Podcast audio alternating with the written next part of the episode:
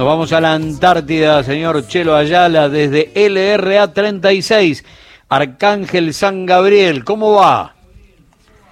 Estalló el verano, Gustavo. Sí, Estalló señor. el verano en la base Esperanza. Estalló el verano, ¿eh? 5 grados 8 décimos de temperatura, 3, 8 de sensación térmica, ¿eh? No, la gente anda en remera, pantalones cortos, No, ojota. no, Este, no. sí, estalló el verano acá, no le puedo explicar, ¿eh? ¿Qué es Un día está pasando, Chelo? Eh, calentamiento global, Calentamiento es tremendo, global, Gustavo, se nota en todos lados y la, la ola de calor que pega en la Argentina bicontinental también afecta a la Argentina antártica. Así que, bueno. este, por supuesto, no, es un día, un día verdaderamente cálido y hoy estamos, bueno, siempre en compañía de nuestro querido Juan Carlos Benavente del Cocontar y tenemos un invitado especial extraordinario porque uno de los datos, Gustavo, de la, de la Antártida, en la dieta, cuando se, sobre todo cuando se hace la invernada, cuando se pasa el año, Sí. es el tema de conseguir las verduras. Claro. La verdura, comer eh, verdura fresca, que es importante para la dieta de los adultos, de los niños, de todo. Sobre todo acá, en la base Esperanza, que está la, la escuela, que van los pibes a la escuela y qué sé yo.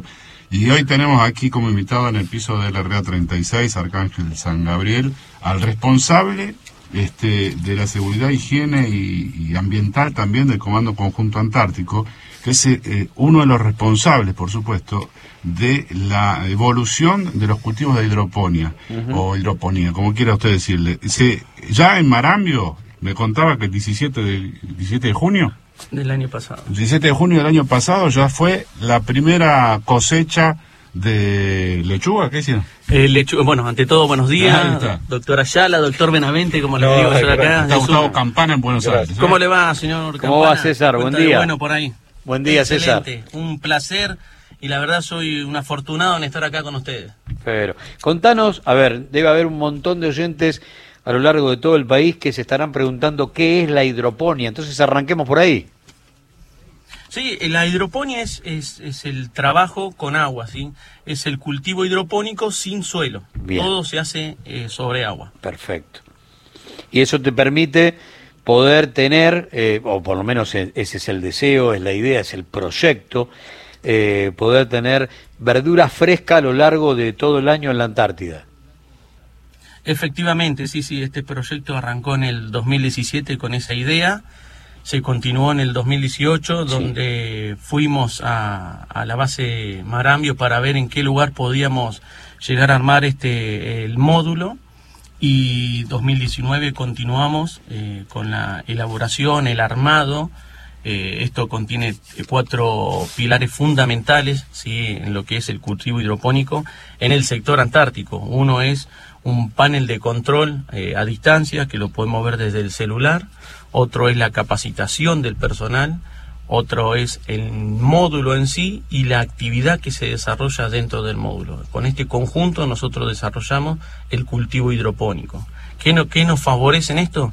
En que en mitad de año, como a veces la, la logística, eh, una vez que de- te lle- llegas acá a la Antártida en el periodo de verano, en la campaña anual de verano, que arranca en diciembre y termina en marzo, ya en los meses siguientes ya no, no vuelve el buque, digamos, a, a estos, a estas latitudes, entonces carece de, de tener eh, verdura fresca.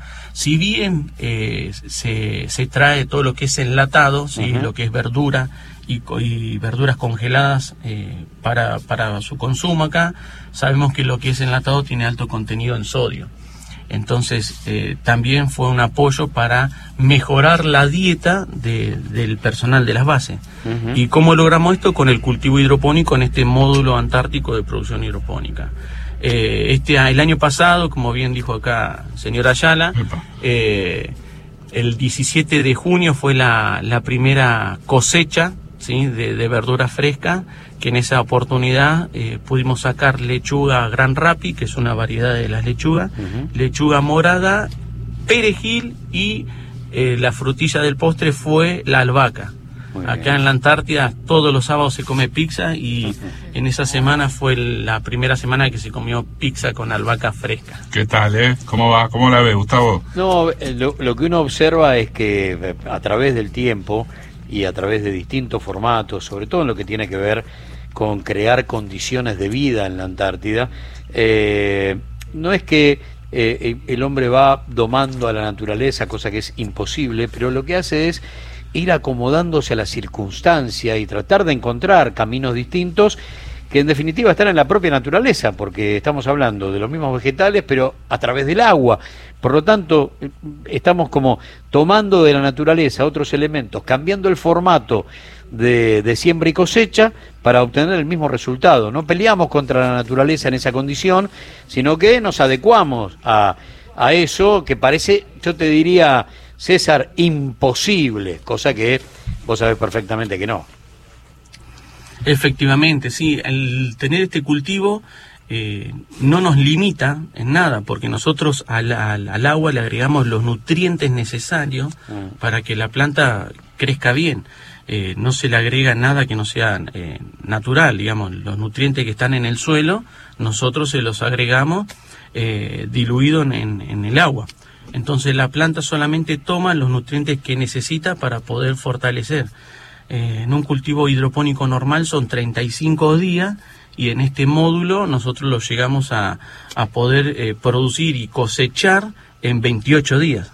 ¿Por qué? Porque nosotros le damos la luz necesaria con este, como te comenté anteriormente, con este panel de control, nosotros tenemos la telemetría de, todo el módulo, humedad relativa, temperatura, caudalímetro, caudalímetro a láser para ver el volumen del agua, eh, tenemos temperatura dentro del módulo y afuera, tenemos termostatos, tenemos toda una, una serie de, de equipamiento como para poder controlarlo desde cualquier punto del país con el teléfono. Si tenemos cámaras en alta definición que nos va sacando una foto eh, por hora para ver el crecimiento y nosotros también visualizando desde el continente para poder corregir eh, en cantidad de soluciones que necesita la planta. Un ejemplo, si la vemos amarilla, le, agregamos más solución para que pueda eh, volver a su color natural. Si la vemos eh, media triste, le ponemos un poco más de luz. Entonces nosotros vamos corrigiendo sobre el camino. Desde el principio al fin no puede haber errores, digamos, porque uno lo va eh, conduciendo en, en, en, en, el camino. Todo esto, lo, lo, bueno, como te decía, lo iniciamos en 2017 con el INTA Santa Cruz, con la experimental de INTA Santa Cruz, con la UMPA, que nos brinda este conjunto de, de todos estos sistemas para poder tener este monitoreo, ¿no? La, Universidad Nacional Patagónica Austral, ¿no? Exactamente, exactamente. La Universidad Nacional Patagónica Austral, junto a la DNA, bueno, y el Comando Conjunto Antártico. Nos juntamos y realizamos este super proyecto. Gustavo César, buen día. Juan Benavente. Eh, ¿Cómo va Juan? ¿Qué decís? Eh, acá le, vamos a pedir, le vamos a hacer dos preguntitas a César para que, bueno, eh, amplíe un poco. Por un lado, eh, todos los invernantes sabemos que uno de los grandes deseos era poder tener verdura fresca en Antártida, una de las grandes aspiraciones hasta históricas. Así que la primera pregunta es, ¿cómo notaste que cambió el humor de la gente con esto si efectivamente ocurrió. Y la segunda es que siempre venimos hablando de que a partir del protocolo de Madrid, en la Antártida no se pueden introducir especies exóticas. Entonces, para que la audiencia pueda tener una, una imagen de esto, eh, obviamente no se puede cultivar una lechuga en el terreno antártico, pero cómo funciona esto en el módulo y cómo el módulo aísla esta especie exótica del ambiente antártico? Bien, muy, muy buenas preguntas, Juan, la verdad, excelente. Eh, bueno, primero, ¿cómo impactó esto en el personal? Eh, al principio era como algo medio incrédulo que en la Antártida se pueda llegar a desarrollar esto eh, en, nuestras bases. A medida que iba evolucionar, como evolucionando esta actividad ya, como que fueron viendo que, que era verdad que se podía eh, sembrar, digamos, de esta manera eh, eh, verduras de hoja. ahí pega un salto. La gran satisfacción era ver comer un sándwich de milanesa con lechuga, el ver en la cara en saborear eso era algo totalmente que inesperado. Y, eso era la, satisfacción de uno. Átenlo campana a la silla. Átenlo. al ver eso. Eh, y después el domingo eh, eh, amontonarnos en las pizzas con rúcula para sentir el sabor de, la rúcula y el aroma que larga.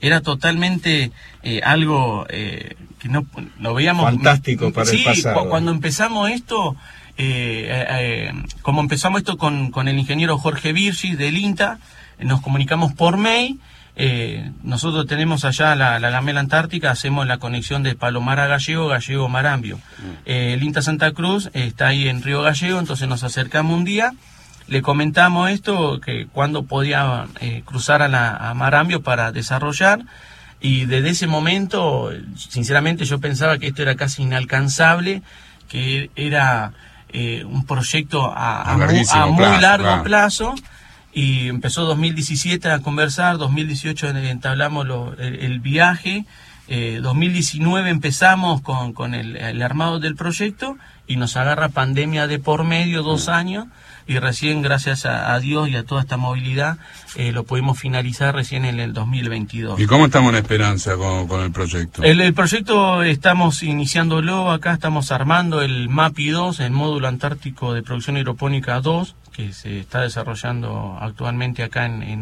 en, Base Esperanza. Eh, tenemos la, la, sensación de poder terminarlo para, para marzo y quizás en marzo ya poder tener las primeras eh, muestras de, de, lechuga gran rápida también. Vamos a ir con la, con la cábala esa. Y después Juancito Benavente acá eh, comentó de cómo es que se puede introducir especies no nativas del sector antártico ya que el protocolo de Madrid en su anexo 2 dice eh, la protección del medio ambiente y uno de sus anexos, uno de sus artículos, que es el anexo 2 también, eh, nos habla de, la intromisión de especies no nativas.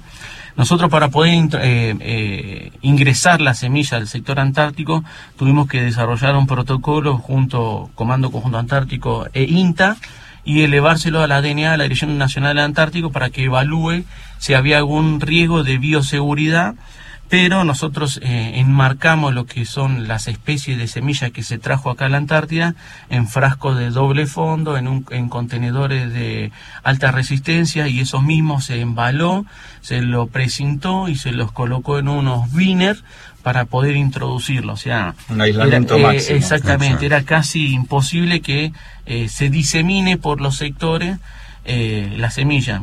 De igual manera, el módulo cuenta con la bioseguridad y el manejo eh, directo y bien específico con unos procedimientos para poder realizar el cultivo, sacar las semillas de sus lugares y colocarlas en las piedritas de, eh, en las piedritas o en las eh, espumitas fenólicas para poder desarrollar el crecimiento hidropónico, ¿no? Entonces todo eso abocó a que la DNA nos, nos autorice a, la, a, ingresar las semillas al sector antártico. Gustavo. La verdad es que eh, los escuchaba y me encontraba con el entramado de ese círculo virtuoso de la suma de las partes del Estado, ¿no? Entre el Comando Antártico, el INTA, eh, la posibilidad de la, la universidad dando una mano, y encontramos todo un entramado donde está el, proyecto de país defendido por el Estado-Nación, ni más ni menos, que simboliza soberanía, que simboliza, pero además, cuando todos esos recursos que están disponibles desde hace tanto tiempo se ponen en práctica de manera mancomunada, y la verdad es que tenés este resultado, siempre tenés este resultado. Exactamente, me, faltó agregarte, ya que tocaste todos esos temas, eh, el módulo en sí está hecho en un contenedor de, de 6 metros, ¿sí? Eh, eso lo teníamos en, la base. Eh, está hecho con una eh, tricapa de aislación térmicos y en, todo el, contenedor está hecho para que aguante interiormente una temperatura exterior a menos 40 grados, desde menos 11 a menos 40, entonces teníamos que estar bien aislados adentro. Las lámparas que usamos son lámparas de sodio de, de alta presión, eh, de 400 watts, entonces ahí también nos brinda la iluminación y un poco la calefacción. Lo, particular de esto, que como dijiste que la UMPA nos da una mano, es una mano fundamental, es, una también de las pirámides que, que llevó adelante este proyecto, es que todo, todo, todo, los sistemas, eh, las plaquetas, eh, los circuitos, los componentes, está todo íntegramente eh, nacional, como diríamos para que, se entienda. Se quema una resistencia, voy a la esquina y la compro y la puede soldar acá Juan Benavente o la puedo soldar yo o la puede soldar cualquiera. No es que eh, lo mandamos a pedir a, Europa, no es como la base la Newmeyer, que Boeing le, le fabricó el módulo, Philip, las luces, no. Nosotros desde lo que tenemos lo armamos y, lo confeccionamos. Mandamos a diseñar las plaquetas acá en Buenos Aires, las fui a retirar yo, yo soldé el componente, lo colocamos, los enchufamos, o sea, eh, eh, es, algo nuestro, o sea, no, no nos pueden reclamar nada, o sea, es nuestro. Muy bien. Bueno, la verdad, eh, uno de los diálogos que por su formato y su espíritu son los que tienen que reinar a esta hora del día eh, durante todo el mes de enero, ¿no? Y que todos los que nos están escuchando de norte a sur y de este a oeste terminan de, entender el porqué de la Antártida, ¿sí? Son en este sentido nuevos, se van acercando y quieren saber, bien, eh, es por acá.